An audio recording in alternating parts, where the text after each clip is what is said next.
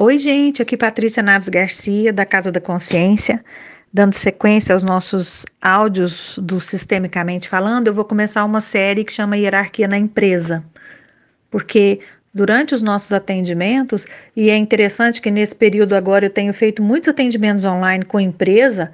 Acho que as pessoas tiveram tempo para olhar para as empresas, para os próprios negócios, para o que está acontecendo dentro daquele seu empreendimento, né? E tem vindo à tona muitos casos ligados a casais que trabalham juntos. Então resolvi falar sobre isso. Tradicionalmente, isso parece que é uma, um, um olhar que vem da ancestralidade, né? Mesmo que hoje já existam famílias coordenadas só por mulheres, mesmo que hoje existam mulheres que trabalham e os homens cuidam da casa, ainda assim, tradicionalmente, existe uma cultura da mulher seguir o homem. É, a mulher acompanha a religião do homem, acompanha as questões culturais. Normalmente ele é transferido, a mulher o segue, né? Claro que existem exceções. Nós estamos falando do que a gente vê como normalidade. E esse seguir não é obedecer, dar a ele o comando, entendeu? Na verdade, os pais têm direito igual. 50% de cada um ali é, na criação dos filhos, na condução da casa, é de responsabilidade, direito do pai e da mãe, do marido e da mulher. Nós estamos falando nisso no seguir na vida, para que o fluxo seja mais tranquilo. Então, é, até porque normalmente, se você parar para observar, e o Bert, inclusive, fala isso no livro dele, Leis Sistêmicas na Assessoria Empresarial, normalmente é a, a, a mulher que assume a liderança, né? Da casa, a mulher que na família conduz, toma as rédeas das principais decisões. Aí o que, que acontece? Quando é, essa mulher funda uma empresa, Imagina, ela constrói uma empresa ou ela herda essa empresa dos seus pais, mas o que interessa é que a empresa veio dela, do, do sistema dela.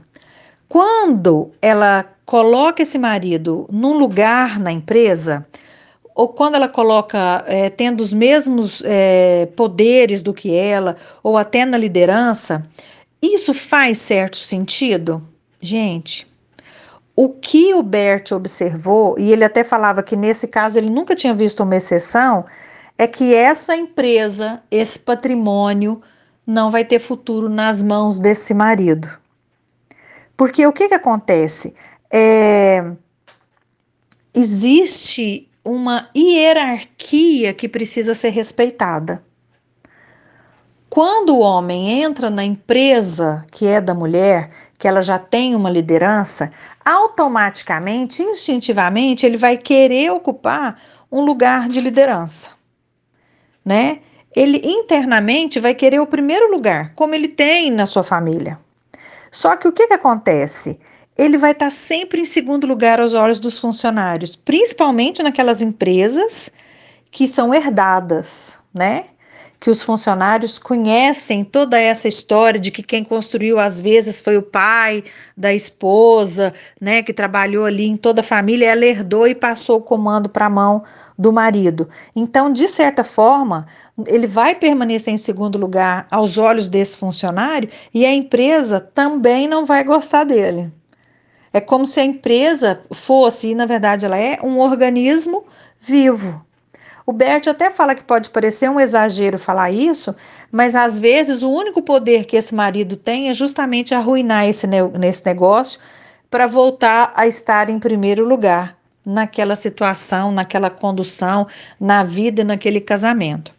É, isso é tão interessante é, que, por exemplo, quando é uma mulher que vai para a empresa do marido, e ela já está automaticamente vivendo esse segundo lugar, esse seguir o marido, a empresa a acolhe de uma outra forma.